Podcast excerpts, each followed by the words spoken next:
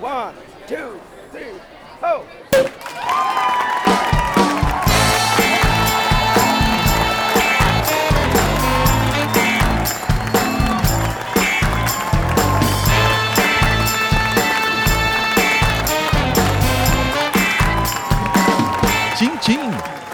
Sejam muito bem-vindos ao Saca-Rolhas, o programa para quem gosta de vinho, mas não gosta de complicar. Eu sou André Campoli, redator, apresentador, aspirante de podcaster que trará a você o mundo descomplicado do vinho. Agradeço o seu play pelas plataformas Spotify, Deezer e iTunes e também pelas redes sociais Instagram e Facebook. Caso tenha uma ideia bacana ou queira mandar uma sugestão, escreva pra gente, anota aí, sacarolhas underline oficial arroba outlook.com. Finalmente estreamos este podcast, episódio número 1, no ar.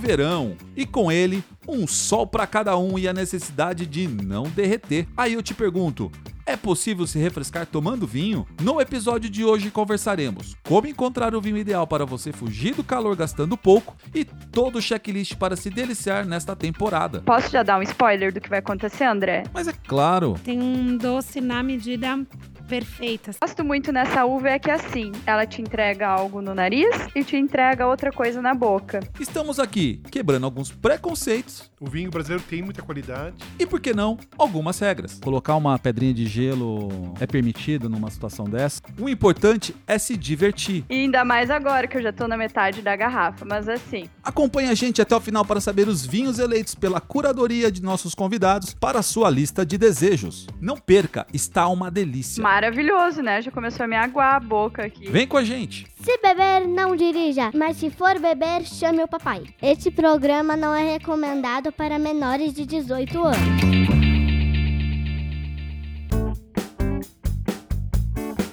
E no episódio de hoje estou com pessoas super especiais, padrinhos desse programa, que toparam de cara se arriscar comigo nessa aventura e vão dividir com a gente suas histórias e experiências para quem gosta e quer aprender mais dessa bebida de maneira fácil e descomplicada. Comigo em São Paulo estão a Silvia e o Beto Begliomini, sócios da Alvino Expert, uma distribuidora exclusiva de vinhos brasileiros, e em conexão direta com Porto Alegre está a Marielle Lauterti, sócia da loja Depósito de Vinhos e Afins, que também nasceu com o propósito de divulgar e comercializar uma carta de vinhos nacionais.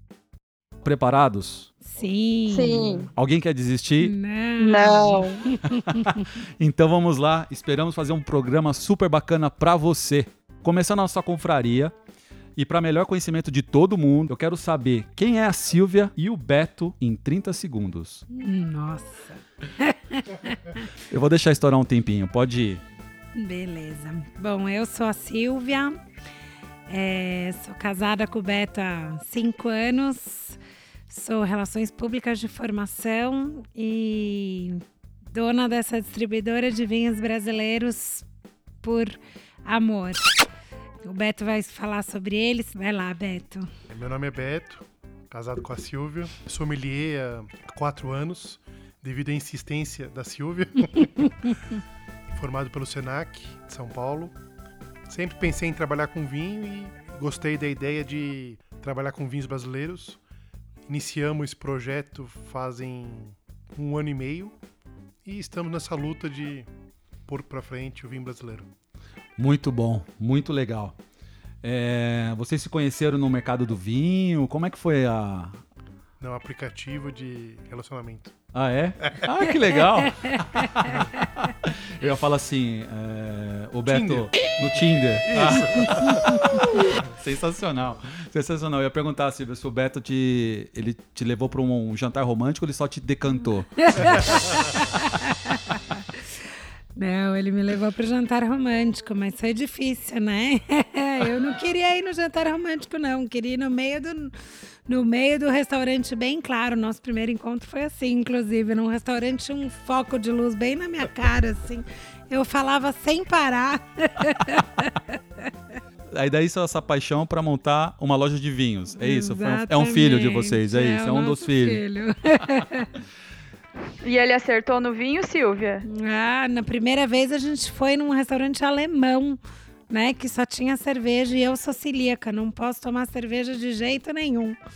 Então foi engraçado, porque até depois de uns dias ele falou assim: Ah, eu queria te convidar para tomar uma cerveja. Eu falei, "Hum, mas eu não tomo cerveja. Eu já falei, né? Falei, tá errando a mulher que você encontrou lá no Tinder. E aí ele disse: Não, não, eu encontrei uma cerveja sem glúten. Aí a primeira viagem eu já levei ele logo para Buenos Aires, que era para ele entender que eu gostava mesmo era de vinho. Muito bueno. Muito bom, muito bom. E Mari, queremos saber quem é a Marielle Lauterti em 30 segundos. Ai, a Marielle Lauterti, ela é apaixonada pela vida, ama viver. Eu sou sommelier, sou primeiro historiadora. E toda essa minha vida de historiadora, empreendedora, me levou muito ao mundo do vinho, né? E a escolha por trabalhar com vinhos nacionais é porque a minha formação é história brasileira. Então, eu não podia deixar de mostrar para as pessoas o que é o mundo do vinho. Eu sou paranaense e eu moro aqui em Porto Alegre há cinco anos. E foi quando eu me mudei de Porto Alegre para Porto Alegre é que eu comecei a entender realmente o que era o vinho brasileiro. Porque ele não chega, ele não sai daqui do Rio Grande do Sul, né? Então foi uma grata surpresa e a partir do momento que eu e o meu marido nós fomos convidados para um casamento em Bento Gonçalves, dentro de uma vinícola.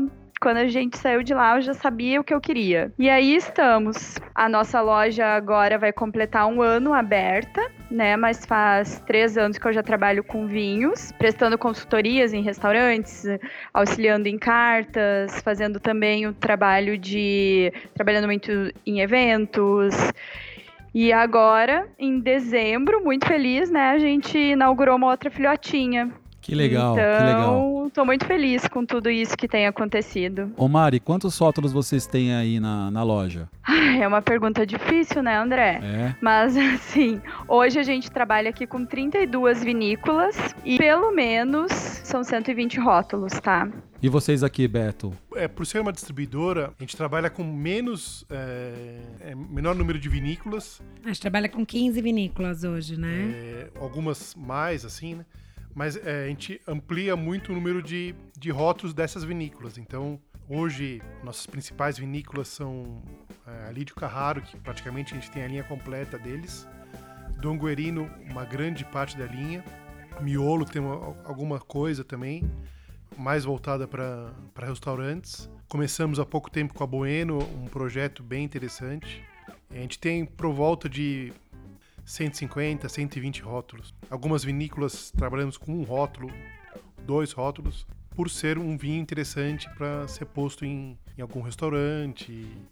A gente faz trabalho. Antes da gente entrar aqui diretamente no vinho que nós vamos degustar no episódio de hoje, eu quero saber uma coisa por parte de vocês. Qual foi a aposta de abrir uma loja ou uma distribuidora, né, ou ambos os casos, focados em vinho brasileiros? É possível hoje, para quem está nos ouvindo, tomar um vinho brasileiro, compará-lo aos vinhos que nós temos mais acesso no Brasil hoje, como vinho argentino, vinho chileno, até mesmo de países do velho mundo, né? Como é que está hoje a qualidade do vinho brasileiro? Como é que vocês encaram isso? Um exemplo, hoje eu visitei um restaurante argentino, muito famoso pelos Malbecs. Eu levei um Agnus Tanala, que tem um preço muito acessível e é um vinho excelente. E o maître, o sommelier, adorou o vinho, falou que é um vinho que ele vai eh, botar com carnes assim, vai ser muito interessante, se- surpreendeu. Outro vinho que eu levei que ele gostou muito, um, um Rosé Malbec da Dom Guerino. Um vinho com volume de boca. Então, é, o vinho brasileiro tem muita qualidade. Preço, eu acho que o vinho está muito bem posicionado também. É, A gente pensou no vinho nacional porque importadoras tem milhares por aí, né? E a gente não queria ser mais um, a gente queria fazer o diferencial no mercado. Hoje você chega num restaurante em São Paulo e você não tem essa quantidade de vinhos é, brasileiros que a gente gostaria que tivesse quando como a gente vai para os Estados Unidos, quando a gente vai para Itália, para França. Então o brasileiro ainda está começando a valorizar o próprio produto. E a missão da Alvino é, é essa, é colocar no mínimo cinco rótulos de vinícolas menores, né? Não das vinícolas que todo mundo já conhece, com acesso fácil em São Paulo, que é uma das, né, uma capital que tem que você encontra tudo, mas o vinho brasileiro ainda está chegando. Legal. E Mari, qual que foi a sua frente em relação ao vinho nacional? Por que, que você lançou o vinho nacional? Você contou um pouquinho sobre essa parte de história, a sua formação. É, foi só paixão por isso? A gente entrega qualidade também? Qual que é o seu ponto de vista? Claro, né? Minha primeira motivação, como eu acabei de falar para vocês, foi essa questão da minha paixão também pela história do Brasil, né? E entender como que o vinho chegou aqui no Brasil, né? Que foram pelos portugueses, ainda que a gente ache que foram os imigrantes italianos, né? Mas uh, quando que eu comecei a percorrer aqui o Rio Grande do Sul e comecei a ver o que, que essas vinícolas estão fazendo, é fantástico, né? Então, assim, o, eu acredito muito na vitivinicultura brasileira. Eu acredito nesses novos enólogos, né? E aqui posso já dar um spoiler do que vai acontecer, André? Pode. tá, então tá. Eu tenho que falar, né? Porque assim, eu sou apaixonada pela Donguerino, gosto muito do, né, a gente falou do Bruno, é um guri novo. E hoje as vinícolas brasileiras, elas são isso, é o filho jovem que foi estudar fora. Então hoje nós temos tecnologia, nós temos pessoal preparado, trabalhando à frente. Então, é claro que a gente vai produzir bons vinhos, né? E ainda descobrindo o que é o nosso terroir, ainda descobrindo onde que se produz as melhores uvas, né? Até um tempo atrás a gente achava que, que não, temos vinhos no Rio Grande do Sul, a gente precisa produzir tudo, precisa produzir Cabernet, Merlot, e não é bem assim, né? Cada terroir tem a sua vocação. Então eu vejo que hoje as vinícolas estão buscando muito isso. Aqui eles, as vinícolas estão comprando muitas uvas de outras regiões também, e isso já não é mais chato, né? Uma vez, quando eu comecei lá atrás, elas escondiam um pouquinho isso. Ah, eu compro uva. E hoje não, compro sim. Por que, que eu vou falar que eu vou produzir um cabernet aqui se eu não tenho altitude para isso? Se eu não tenho sol, se eu não consigo que a minha uva atinja uma qualidade boa, né? Então vou comprar de outra região e tá tudo certo. Meu vinho vai sair bem feito. O que importa é o consumidor ter um acesso a um vinho de qualidade que seja competitivo em relação a preço e gosto, é isso? Isso, isso mesmo. E também assim, né, André, a questão de preço. Eu já acho que hoje a gente já tá com um preço muito bom, muito competitivo. Ainda que a gente escute muitos clientes chegando na loja e falando, ai, mas o vinho brasileiro é caro, né? Não, no nível de qualidade, não. A gente tem vinhos muito ruins baratos que chegam até nós. Então, tudo bem, esse vinho vai ser mais barato, né? Mas o que a gente produz, o que eu vendo aqui, o que com certeza nossos amigos aí de São Paulo comercializam aí, são produtos de qualidade. Então, eles têm um preço que é equiparado a produtos é, chilenos, argentinos nessa mesma faixa de qualidade, né? É, e só para deixar o pessoal que nos ouve hoje é, em relação aos preços dos vinhos que estamos tanto degustando quanto as dicas, a gente está falando de faixa de preço entre 50 e 80 reais, é isso? Sim.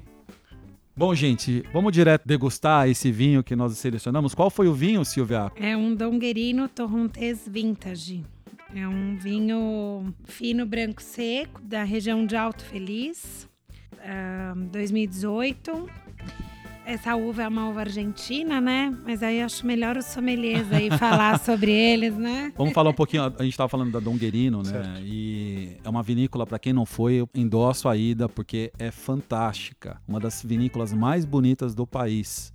É, estive lá com o Bruno, o pai dele, o seu Oswaldo, o irmão dele que é chefe de cozinha, eles têm um restaurante no local, então quem for, marque antes para também apreciar o restaurante deles, que é ótimo. Eu vejo que tem um cuidado enorme em todos os vinhos da linha Donguerino. E hoje a gente escolheu o Torrontés, que é uma uva, como a Silvia comentou, para vinho branco. Ela tem um grande destaque para a Argentina. É assim, o Torrontés está para o vinho branco, assim como o Malbec está para o vinho tinto. Em relação à referência na Argentina, é isso mesmo, Beto? Isso mesmo. É... Talvez até mais, porque no Brasil tem algumas vinícolas produzindo Malbec, mas Torrontés, se eu não me engano, acho que é a única vinícola que produz o Torrontés. E mais do que isso, produz um Torrontés que se equipara aos grandes Torrontés da Argentina. Assim. é um vinho muito aromático aromático, um vinho em boca muito bom, assim.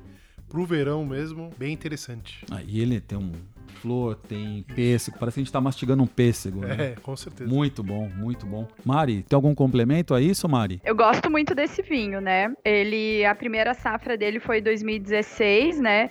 Como a gente falou, aqui na Serra, muitos enólogos jovens, né? Não só na Serra, mas também aqui pegando todo o Rio Grande do Sul, eles acabam, eles estão indo estudar fora, né? E o Bruno Motter, né, que é o enólogo da Donguerino, é um exemplo. Então ele estudou uh, na Argentina. Então isso é um diferencial da Donguerino hoje, porque eles trabalham muito bem essas castas, né, argentinas. Torrontés, ele é muito, ele se produz bastante em Mendoza, claro, mas eu acho que o terroir dele é, é Salta, né? Pessoas gostam muito do torrontés de lá, porque ele acaba sendo mais mineral. E o que eu gosto muito nessa uva é que assim, ela é uma uva que ela te entrega algo no nariz e te entrega outra coisa na boca. Então você sente ali, você começa, eu abri aqui o meu vinho, quando eu tava servindo ele, já tava sentindo essas flores brancas. Com certeza vocês aí sentiram isso também, né? Sim. Jasmim, parece um jardim aqui, né, na taça. E aí você coloca ele na boca, você pensa que vai ser, ah, vai ser um moscato, vai ser uma coisa mais leve. Não. Tem um corpo muito bom e uma mineralidade, uma acidez incrível na boca. É maravilhoso. Que safra que vocês estão tomando aí? 2019? 2018. Hum. Qual que você tá aí? Eu tô com 2019 aqui. Ah, o 19 acho que não chegou aqui em São Paulo ainda, não. É. Pois é, sabe que eu coloquei ele para gelar hoje e não tinha me dado conta que ele era o 2019. Ele acho que é, acabou de sair da vinícola. A gente está falando aqui sobre a questão de, da linhagem de vinhos frescos, né? Que é o caso desse, desse exemplar aqui. Eu vi no site do produtor, a Donguerina ela diz que é um vinho que tem que consumir no, no, no, máximo em três anos, porque por mais que as pessoas achem, ah, vinho, vinho que envelhece é um vinho que, que fica cada vez melhor, é diferente. É o frescor do vinho. E aí, Beto, conta pra gente por que, que o Torrontés, ou entre outros vinhos frescos que a gente está aqui tomando, faz a diferença de você consumi-lo imediatamente. É um vinho, é, um vinho jovem. Então, é, vinhos jovens assim é, são vinhos mais aromáticos. Em boca também é muito interessante, mas é, com a tendência de perder essa, esses aromas é, com o passar do tempo. Então, é, é melhor você consumir ele mais rápido para. É, não são vinhos de guarda, né, que eles falam. Né? isso é para quem para quem consome vinho é bom saber. Você vai pegar um vinho na prateleira que está lá, principalmente vinho, um vinho do dia a dia que é jovem não tem necessidade de guardá-lo. Então, a, comprou, abriu, tomou. É isso? Sim. Tem os screw caps, são vinhos mais modernos que não precisa ter interação com o ambiente, então para consumir rápido, um vinho jovem mesmo, para não perder esse frescor dele. O screw cap é uma não rolha, é um vinho que vem numa rosca que muitas vezes as pessoas falam assim, ah, esse é um vinho de não qualidade. Isso corresponde? Não, não. Vinhos, vinhos jovens é, são feitos para para serem usados crew cap, muito usado na Nova Zelândia, mas não pode deixar esse vinho ficar muito tempo em garrafa. Ah, perfeito. O Mari, qual é a dica que você pode passar pra gente em relação a não errar na escolha de um vinho pro verão? Quais são as, as principais dicas que você dá para quem falar, ah, eu quero ir pra praia hoje, quero ir pra piscina e eu quero tomar um vinho que vai me trazer frescor? Eu acho que a principal delas é escolher um screw cap, né? Aí você já não precisa nem levar os sacarolhas, né? já, já facilita a vida. Ou um espumante, né? São duas opções. É. Isso mesmo. Porque hoje você vai no supermercado, por exemplo, você vai numa loja, você vê milhares de garrafas, milhares de rótulos, preços diversos. Quem vai escolher um vinho tem aquele medo, falar, ai, eu não conheço muito, vou errar. Quais são as dicas que vocês podem passar para nós que fala assim, ó, isso aqui a chance de você errar é mínima. Você vai tomar um bom vinho, vai se refrescar e vai pagar pouco. Eu sugiro vinhos mais jovens, claro, vinhos mais de safras recentes, como esse torrontés que a gente está tomando, 2018, 2019. Vinhos com essa tampa screw cap, que a gente já acabou de ver, né? Que é o indica indicativo de vinhos mais jovens também. Vinho rosé. Se for um tinto, um pinot noir geladinho ou um gamay. Gamé também, né? Quanto mais jovem, melhor. De repente, eu poderia falar algum nome de alguns vinhos, André, ou não? O microfone é todo seu. Tá. Tem um vinho muito bacana que eu não sei se ele chega em São Paulo, mas ele é o pleno da Vinícola Marzarotto. que ele é um corte de Chardonnay e Moscato. Um vinho muito refrescante, muito gostoso.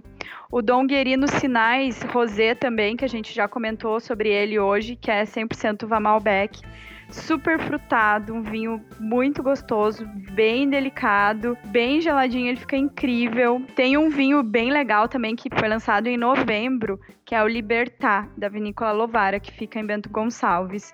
Um vinho de uva tempranilho, rosé, que é maravilhoso. Sauvignon Blanc da. Hum, esse eu acho que é mais fácil de encontrar em São Paulo que é o Sauvignon Blanc Talise, da vinícola Valontano. É uma explosão de aromas também. Aquele vinho ali você abre e sente assim um maracujá incrível, te dá vontade de ficar tomando. É beira de piscina, é praia. E aí, né, já sai com a sacolinha cheia de gelo. E se ficar um pouquinho quente também, bota uma pedrinha de gelo na taça e tá tudo certo. Muito bom. Por coincidência ou não, a gente tá aqui tomando o Donguerino e a gente gelou ali antes, agora já nem tá tão mais gelado. Mas colocar uma, uma pedrinha de gelo é permitido numa situação dessa? Existem algumas técnicas. Já ouvi falar de. Eu nunca provei por uva congelada, uva branca congelada. É, já ouvi falar também de um, a de gente um gelo. tem em casa um gelo que é em formato de gel, né? Que você deixa ele geladinho, você pode pôr ele na taça, você deixa ele sempre no freezer. E também essas bagzinhas todas, né? Que colocam no gelo. É, eu ia falar justamente essa questão da bag, porque hoje quando a gente, a gente tá em ambiente praia ou piscina, né, ou até mesmo num churrasco, a gente vai levar um vinho para gelar, você pensa obviamente na caixa de isopor. Mas aquela pôr e tirar e tal, é, falta, eu acho que ainda falta a gente ter acesso àquelas as bags que é facinho de gelar, facinho de transportar, você coloca o gelo lá dentro, roda um pouquinho de água e toma, tá tudo bem, né? É. Agora- Tem uma outra também que é com gel, que você congela e aí você. Tem opções no mercado, é. garrafa. Eu vou até deixar um- uma referência. Eu andei pesquisando, eu comprei inclusive algumas bags e até taça, porque taça também é um negócio difícil de você ficar transportando. Sim. Uma porque a taça de vidro ela é perigosa. Se cai no chão quebra, numa piscina é um problema. Na praia você pode se machucar e tem outras pessoas, enfim. Tem que pensar na, na- quem está ao redor também. Eu vi tanto a bolsa quanto taças que são idênticas às taças que a gente tem de Bordeaux, entre outras de champanhe espumante, que é uma loja no sul, fica em Caxias do Sul, chama Bocate. O site deles é bocate.com.br, então B-O-C-C-A-T-I.com.br. Lá você encontra taças, por exemplo, de acrílico, que não é tão robusta, mas é uma taça super bacana para tomar na praia, que está em torno de 9 a 10 reais cada taça. É, tem várias lojas em São Paulo, lojas de presente. A gente tem parceria com uma loja que chama Toque de Casa, que é no Campo Belo, aqui na Zona Sul, que também tem. Eles têm essas taças, tem as bags, tem todos os acessórios para vinhos que são bem bacana. Você pode adquirir esses produtos. É, e se você perder também, por exemplo, se perder uma bag custa 15 reais, 20 reais uma bag dessa, ok, tá lá para usar e tudo mais. O importante é a gente também ter a segurança, né? E ter a praticidade. Eu acho que isso é prático. A Screw Cap é uma, uma forma de você levar o vinho pra praia sem depender de um saca-rolha também, né? Convenhamos, né? A chance de esquecer um saca-rolhas Muito. é enorme. Eu já tô com uns 10 saca-rolhas no carro pra não poder ter esse problema. Eu perco todos, nunca tenho. Levo, só saio com eles, nunca volta. E agora vamos falar de algo que, assim, toda boa bebida vem algo para harmonizar. O que, que a gente co- combinaria nesses ambientes com um vinho como um torrontés hoje? O que, que a gente pode tomar na praia ou na piscina, aproveitando o próprio ambiente para também não ficar levando coisas fora do, do comum, né? Camarão frito, vai bem na praia ou não vai? Quais que são as combinações? Maravilhoso, né? Já Muito começou bom. a me aguar a boca aqui. Que delícia! A acidez desse vinho é incrível, com camarão vai ficar maravilhoso. Batata frita também. Queijo coalho da praia, Eu adoro queijo coalho. Doritos. Doritos, né? Verdade, também fica bom. A gente já tomou um amendoinzinho. Tem alguma combinação inusitada que vocês já fizeram que foi super legal, que vocês queiram passar? Ostras e moscatel. Agora eu salivei aqui. Incrível. Eu salivei aqui. Aqui a gente não encontra ostra assim como você, Mari. É sacanagem. Inclusive, comemos esse fim de semana de um chefe aí de São Paulo. Olha só. A gente tá exportando pro sul o pessoal pra fazer esse tipo de coisa, olha aí. Eu tomei, eu- um- uma vez eu fiz uma combinação de um espumante que eu não acreditei que seria tão bom. Foi no mercado municipal, a pessoa que me vendeu lá no Mercadão, Ele falou assim: olha, leva isso aqui que você vai adorar. Era tâmara com morango. Ah, sim. E foi. Eles oferecem bastante. Para quem visita o mercado municipal em São Paulo, não perca a oportunidade. Foi uma, uma das melhores combinações que eu tive com o espumante. Foi sensacional. Independente do espumante, eu acho que assim, a combinação do morango com a tâmara, que ela é bem doce, o morango bem azedo, mais o espumante foi tremenda. É, inclusive a gente participou de uma feira de vinhos profissional outro dia e tinha uma barraca do Mercadão de Frutas. Eu falei, gente, eu não tô entendendo. E aí nós começamos a degustar os vinhos com as frutas e realmente é sensacional. Fica muito bom mesmo. Bom, gente, e agora? A Mari, a Mari abriu os vinhos prediletos dela aí para indicar e agora eu vou abrir o espaço também pro Beto e pra Silvia para dar as dicas deles. É, nós escolhemos um Torrontés, foi o escolhido, né? E a gente é, pensamos em ousar um pouco. E as pessoas falam que o vinho tinto não serve pro, pro verão, o vinho tinto. E a gente escolheu um vinho tinto aqui, que é um vinho é, muito leve, é, pouco tanino e muito para tomar gelado assim na praia. Para quem gosta de vinho tinto, é, indico muito esse vinho pro verão, que é o Dádivas Pinot Noir da Lídio Carraro. Ele é um, ele é um Pinot Noir mais leve, assim. Não tem passagem por barrica, Não né? tem. É, na verdade tem gente que não pode tomar vinho branco, ou não gosta, né, de vinho branco, vinho rosé, espumante, faz mal, não sei o que. A gente tem até um casal de amigos que, assim, eles não tomam vinho branco de jeito nenhum. A gente fala, ah, gente trouxe um vinho branco. Eles já olham torto, tipo, pô, esqueceram de novo que a gente não toma. E aí, esse Pinot Noir é um Pinot Noir geladinho, fica mesmo muito bom, né? Só que daí tem que levar o saca-rolhas, porque senão é escruca.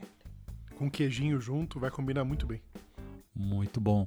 Bom, gente, tem mais dicas? Qual- quais são outros vinhos que estão Ah, fazendo eu- a cabeça de vocês? É, eu tenho o moscatel da Donguerino, o moscatel rosé. Eu não gosto de vinho doce, eu não sou de vinho docinho e tudo mais, mas esse moscatel rosé eu tomo sozinha na beira da piscina e fico perguntando ainda quem foi que passou ali e pegou uma taça, porque não é possível que eu tomei tão rápido.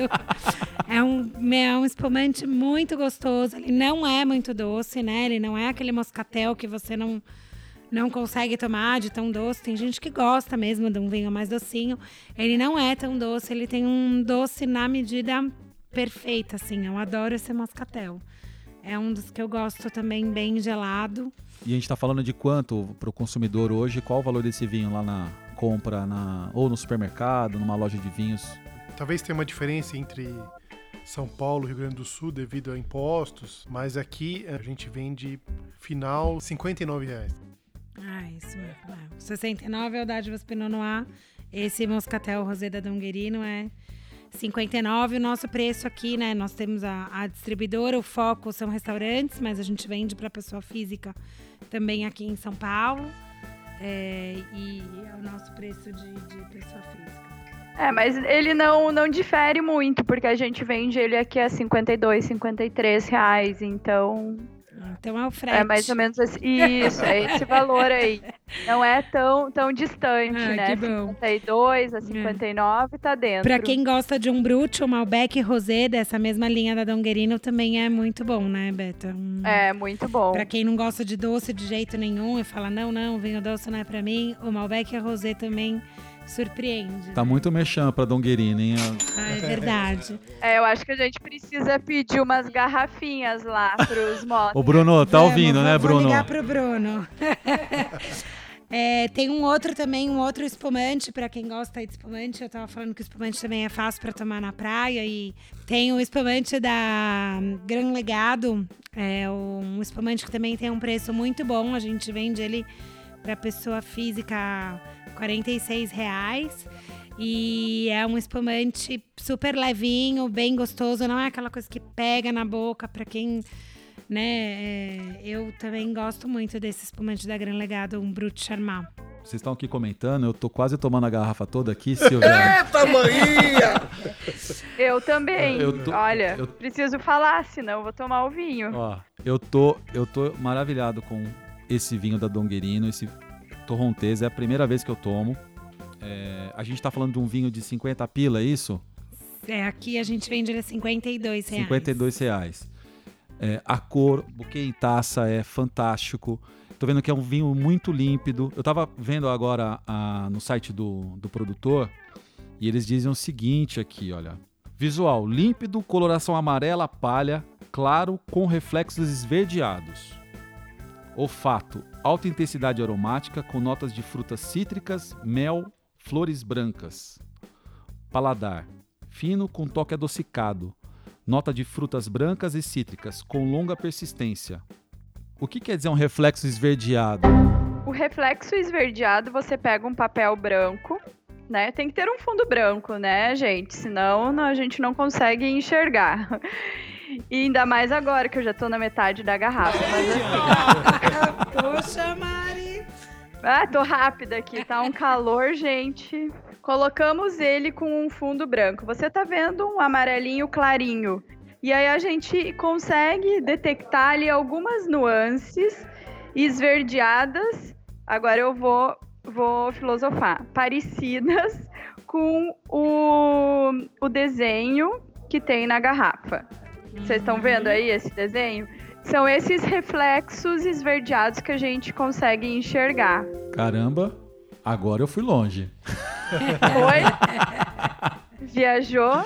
Demais, demais. E aí, quando que ele apresenta, se há um vinho que tem um pouco mais de idade, né? Se ele já passou por madeira, a gente vai ver que esses reflexos, eles vão ser um pouquinho mais dourados. Qual é o processo que eles fazem para manter esse vinho límpido dessa maneira? Eles fazem uma clarificação, né, para que ele fique mais claro. Até por isso, assim, é uma coisa que hum, para esse processo acontecer, né, depois da decantação e tudo mais, se usa algumas vezes claras de ovo. E é por isso que alguns vinhos acabam não sendo veganos. Olha a só. Lídio Carraro tem um, um certificado de vinho vegano, que eles não usam as claras de ovo no processo. E assim, tomar esse vinho hoje na praia, colocar com gelo lá. Temperatura adequada, 5 graus, 4 graus. Qual que é a, a- recomendação hoje para curtir o vinho na melhor, na melhor essência? Eu acho que se- eh, em volta de 7 graus, né? É, na garrafa diz de 8 a 10, né? Isso, era isso que eu ia dizer. Na garrafa diz de 8 a 10. Eu gosto de muito gelado, ainda mais porque na praia a gente tá lá, aquele vento todo, sol, acaba o vinho esquentando muito. Qualquer bebida, né? Acaba esquentando muito rápido. É. É, por isso que também colocar uma pedrinha não vai interferir, né? Mas eu acho que é isso aí, entre uns 8 graus a 10 graus, você vai sentir ele muito refrescante ainda. Legal, e a gente vai encerrando esse bloco. Quero agradecer demais a participação de vocês, a iniciativa. Tô torcendo para que a gente esteja junto novamente, não muito longe, um tempo muito breve. Nós temos aqui, antes de começar o programa, a gente estava comentando de algumas ideias de pauta. O Beto já deu algumas, já tomei nota. Mari, você foi 10 mais uma vez, como sempre. Vou deixar o espaço para o jabá de vocês. Ah, muito obrigada. Então, primeiro eu quero convidar vocês a nos seguirem no Instagram, né? Arroba Depósito de Vinhos e Afins. Hoje nós trabalhamos 80% com vinhos gaúchos e 20% de vinhos catarinenses, mas agora em 2020 iremos aumentar esse leque para vinhos aí de São Paulo, né? Pode ser uma nova pauta, hein, André? Porque aí se produz vinhos incríveis também. São Paulo tá com muito vinho bom. Isso, assim como para outras regiões também. A gente tem um, um projeto que chama Vinhos da Mala, que é onde nossos amigos, os clientes da casa, eles viajam para outros lugares do Brasil ou do mundo e trazem vinhos que a gente não degusta aqui. A gente tem outro projeto também que chama o Sommelier, que ele acontece duas vezes no ano, que são quando a gente dá uma vasculhada em vinhos novos, apresenta para o pessoal, né? A gente abre aí para que as pessoas possam se inscrever.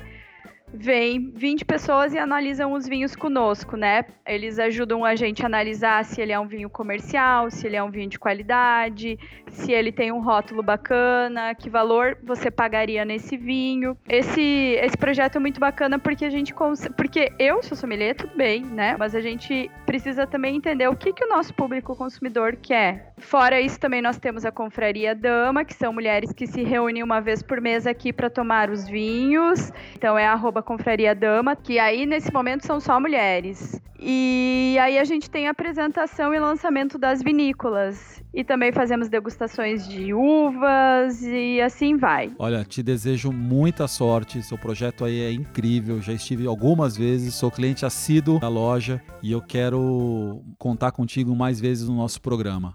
Ah, muito obrigada. Eu estou muito feliz de estar aqui hoje com vocês, de conhecer esses amigos de São Paulo que realizam um trabalho muito parecido com o nosso, porque afinal de contas eu comecei também é, distribuindo para restaurantes, né? Hoje a gente ainda tem algumas cartas, mas agora mais focado no consumidor final.